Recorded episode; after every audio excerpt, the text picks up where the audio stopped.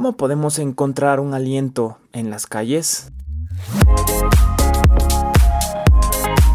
Hola, ¿cómo estás? Bienvenido a ¿Qué te pasa? Nuestro podcast de HCJB hecho para ti. Recuerda que tú puedes sumarte a nuestra misión en nuestra página hcjb.org o también puedes hacer una única contribución de 10 dólares a nuestro WhatsApp escribiendo yo pongo 10 dólares en la alcancía de HCJB. Nuestro número es 099 319 8911. Empezamos.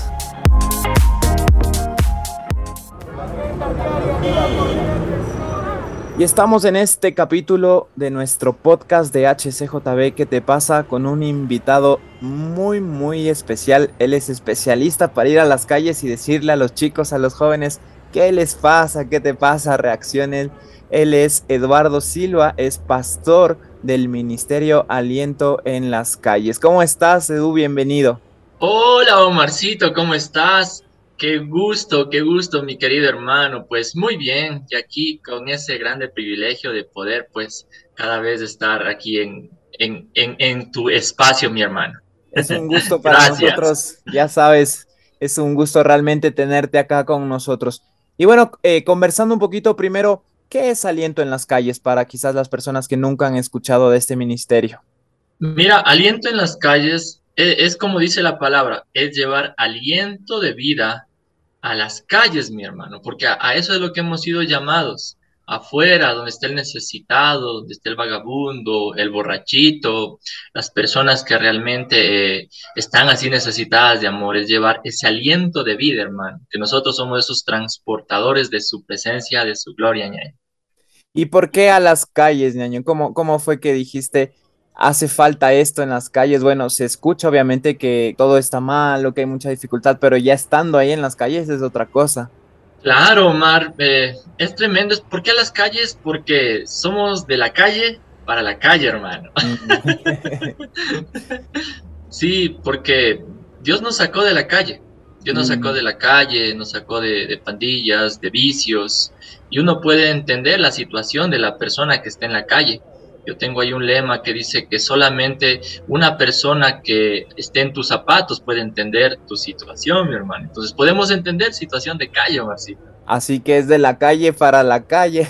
Así es. Eres con un aliento. Y, y, bueno, pastor, cuéntanos un poquito así ese testimonio tuyo. A mí me encanta porque yo he visto esa transformación y cómo Dios te utiliza ahora. Pero para la gente que nos está escuchando así rápidamente, ¿cómo fue ese testimonio y cómo sentiste el llamado de Dios? Claro, Omar. Fue hace muchos años atrás, casi 17 años. A mis 21 años me quisieron matar por tomar malas decisiones. Pertenecía a un grupo que éramos como 120 muchachos, Omar. Imagínate, éramos bastantes y hacíamos de todo. Y pues entre esas locuras fue llegó la amenaza de muerte ahí es cuando yo mm, realmente me asusté, me asusté porque las personas que me estaban amenazando sabían hacer cosas así, o sea, cuando lo decían, lo hacían.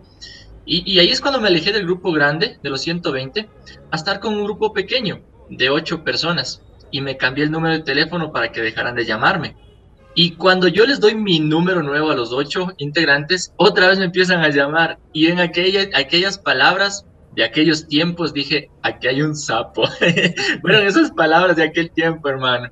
Y ahí es cuando me alejé del grupo mediano y a estar con una sola persona. O sea, pero no dejé el vicio del alcohol, hermano. Mm. Y aquí es cuando Omar, una persona que trabajaba conmigo en una fábrica, él conoció a Cristo y yo vi la luz de él cuando hubo esa transformación.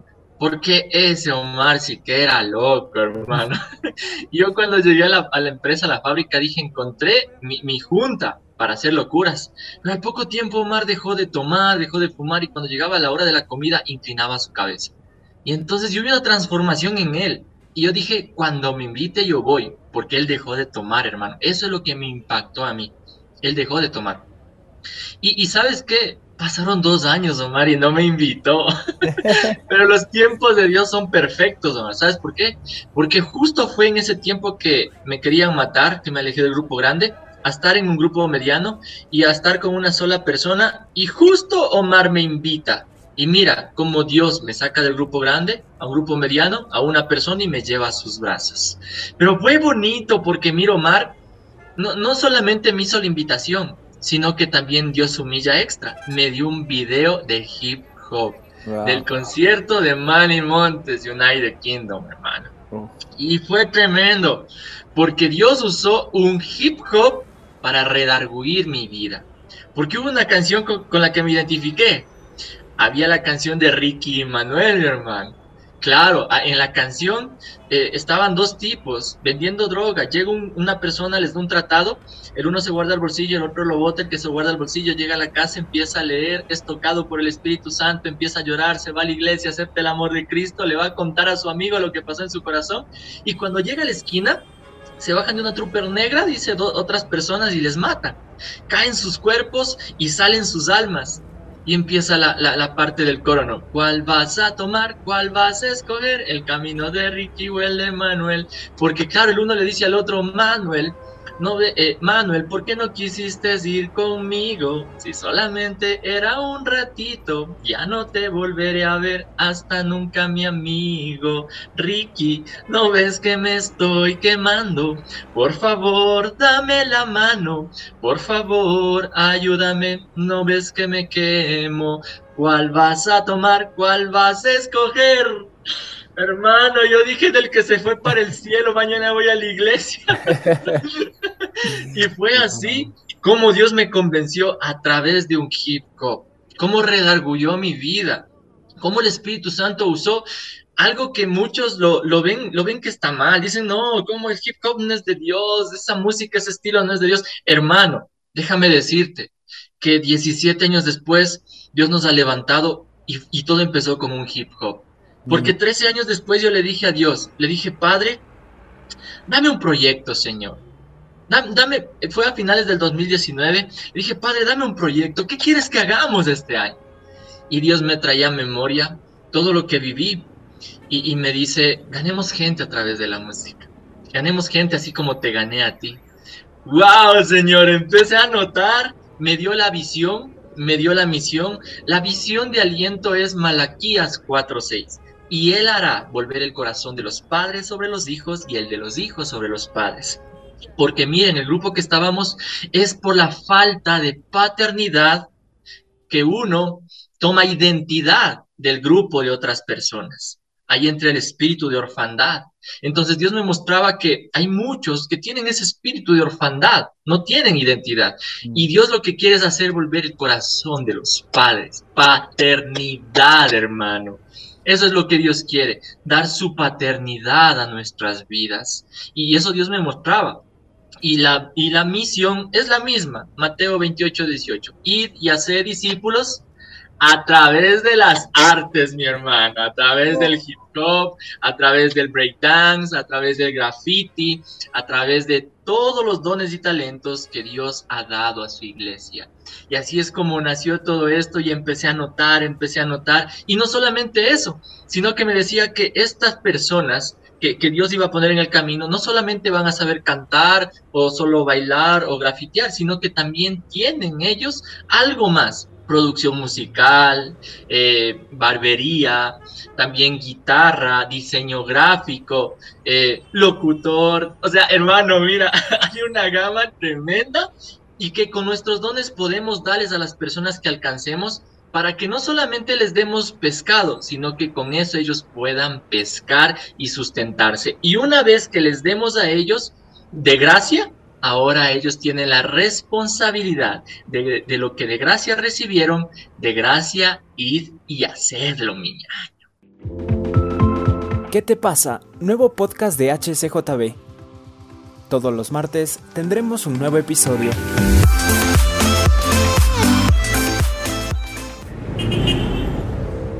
Estamos conversando con el pastor Eduardo Silva de Aliento en las calles. Créeme que mi corazón late más rápido solo al escuchar cómo empezó todo primero en tu vida y cómo luego Dios te llamó a esto y porque muchas veces nos hemos equivocado.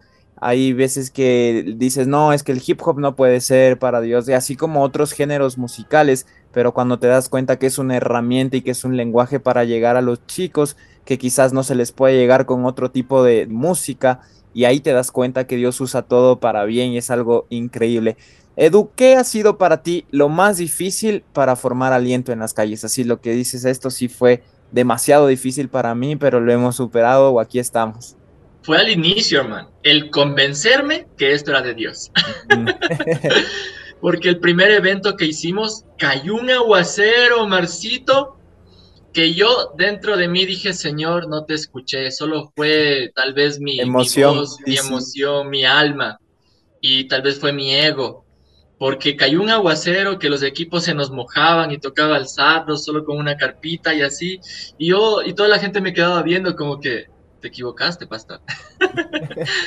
fue esa parte fue difícil, Omar. Y yo mm. me acuerdo que me fui a llorar. Yo sí me fui a llorar porque dije, Señor, o sea, no te escuché. ¿Qué pasó? Mm. Y recuerdo que salió la canción justo ese momento de, de Funky, justo escuché, has subido a la barca, mm. solo estoy probando tu fe, ya Señor. Entonces fuiste tú quien hizo todo eso, solo estás probando mi fe. Al mismo instante dije, voy a, voy a empezar otra vez. Vamos a empezar a llamar para... Porque el, la, visión de aliento es, es, hacer los eventos una vez por mes en diferentes barrios del sur de Quito. Eso es lo que al, al inicio Dios me mostraba. Entonces empecé otra vez a llamar. Y el primerito que llamé fue a Omar. Entonces, mira, ñaño, eh, quiero llamarte para, para, comentarte que vamos a continuar con, con, con, el proyecto. No sé si te sumas o no. Y tú me dijiste, sí, ñaño, vamos, hagámoslo. Es más, esta semana crees que tienes tiempo para una entrevista. Hermano, esa fue una confirmación del cielo, hermano. Porque estar en una entrevista en HC, solamente Dios abre las puertas. Mm. Y entendí que la visión y que el propósito venía de Dios. Y después de eso vinieron más confirmaciones, más confirmaciones, más personas. Y solamente esa parte, como, como por así decírtelo, fue la más difícil al iniciar. Porque de ahí todo ha fluido, hermano. Cuando Dios nos da algo, se abren las puertas y todo fluye, mi hermano. Así es, a veces ese convencimiento, como somos humanos, y hacia la primera no sale como queríamos, es como que decimos, y no sé si sí sea o no sea, pero me encanta lo que nos cuentas, cómo ha habido esas confirmaciones y cómo tienes ese convencimiento, porque es Dios quien te lo dio y así se ve reflejado. Y ahora ya no es solo en barrios del sur, también es en el norte, en el valle, y de eso se trata, ¿no? De ir y creciendo, ir a todas las calles, ese es compartir ese aliento en las calles. Reacciona, ¿qué te pasa?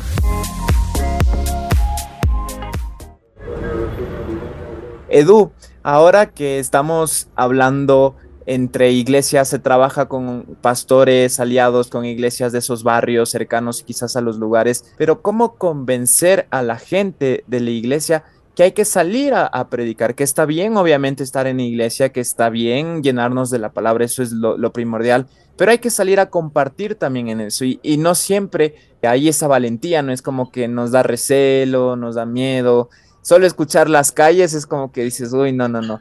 Yo quiero el aliento en las iglesias, que está bien, ¿no? Pero también está el llamado, no necesariamente va a ser ir a un evento de hip hop, pero el hecho de estar con tu vecino, con tu jefe, es estar en las calles, o sea, es gente que está ahí, obviamente, y a veces nos cuesta cumplir esa, esa misión que Dios nos ha dejado. ¿Qué les dirías a ellos que te están escuchando ahora para que se despierte ese fueguito en el corazón de ir y predicar?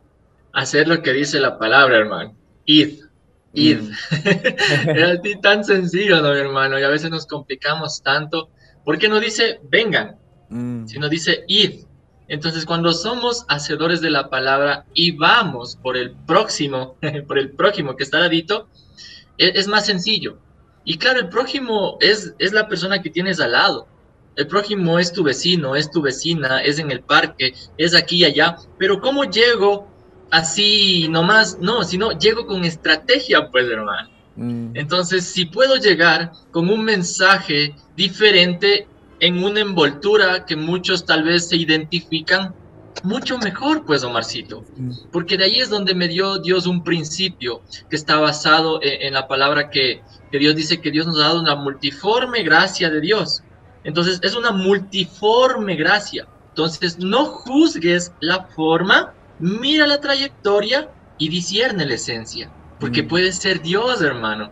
Entonces no juzguen, hermanos, la forma, sino miren la trayectoria, miren los frutos, porque mucha gente se convierte, deja drogas, deja vicios, deja alcohol y ¿Qué es lo que pasa?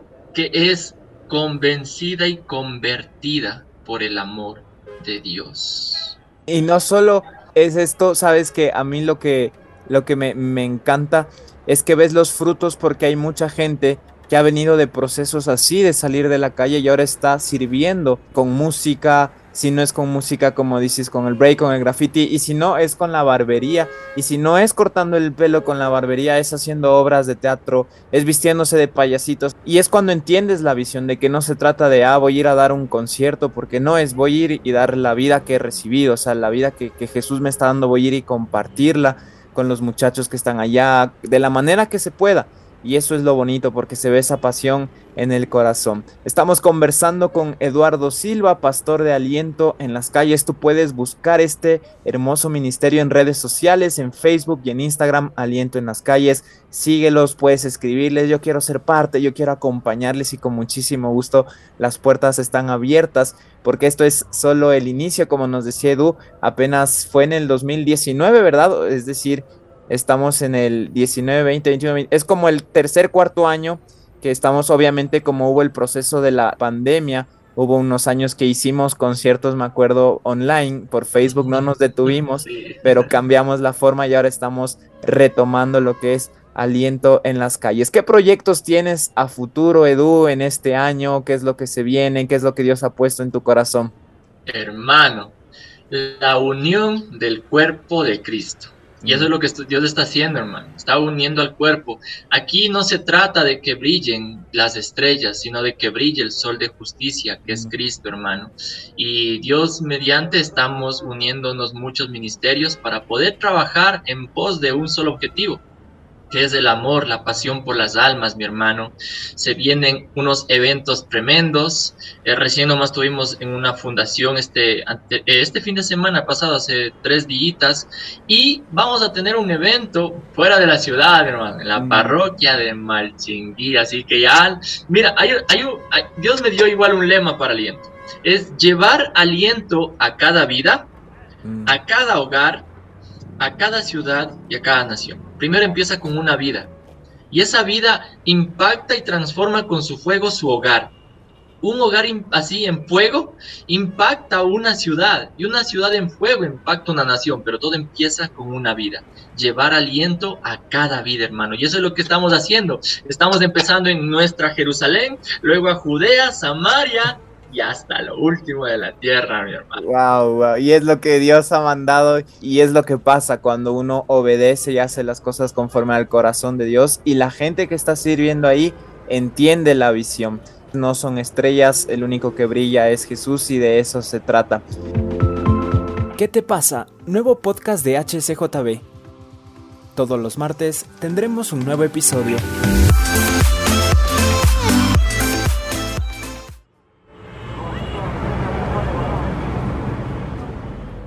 Ahora, el hecho de ir a las calles, ir a centros de rehabilitación, de toparse con diferentes tipos de personas que han pasado por diferentes cosas, que pueden ser historias súper difíciles, o sea, que uno a veces ni se lo espera.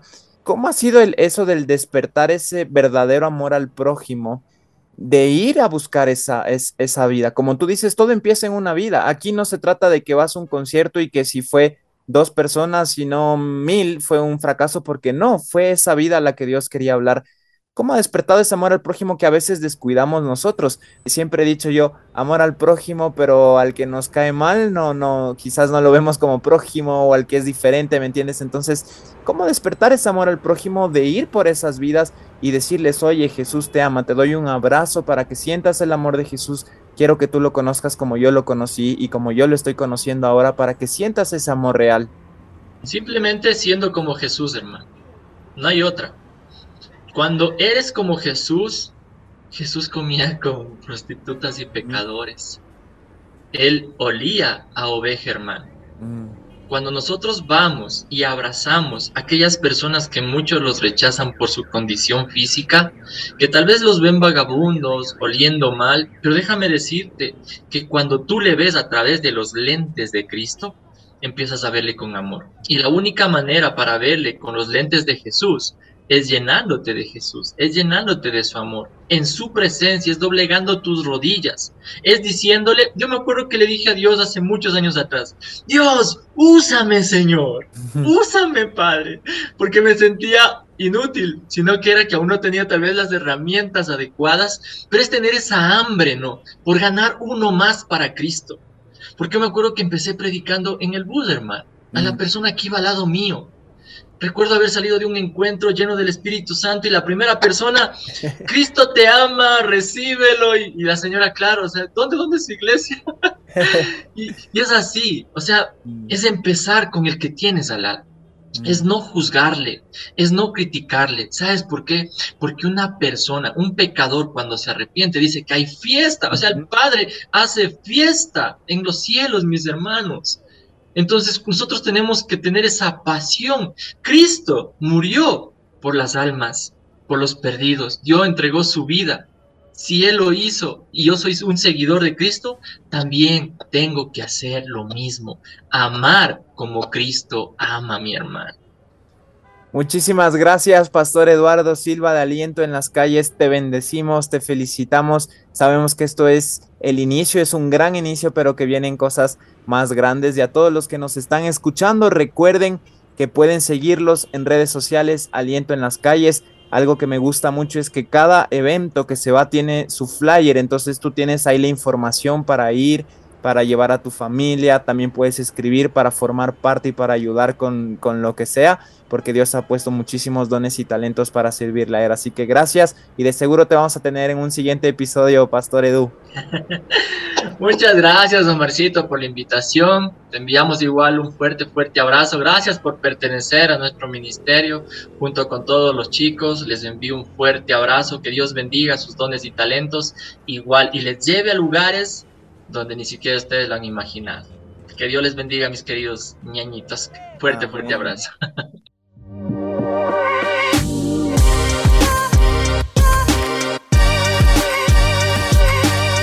Esto fue ¿Qué te pasa de HCJB? Recuerda que cada martes tenemos un nuevo episodio. Todos los capítulos están disponibles en tu plataforma digital favorita o en nuestra página web hcjb.org. Nos encontramos en el siguiente episodio. ¿Qué te pasa?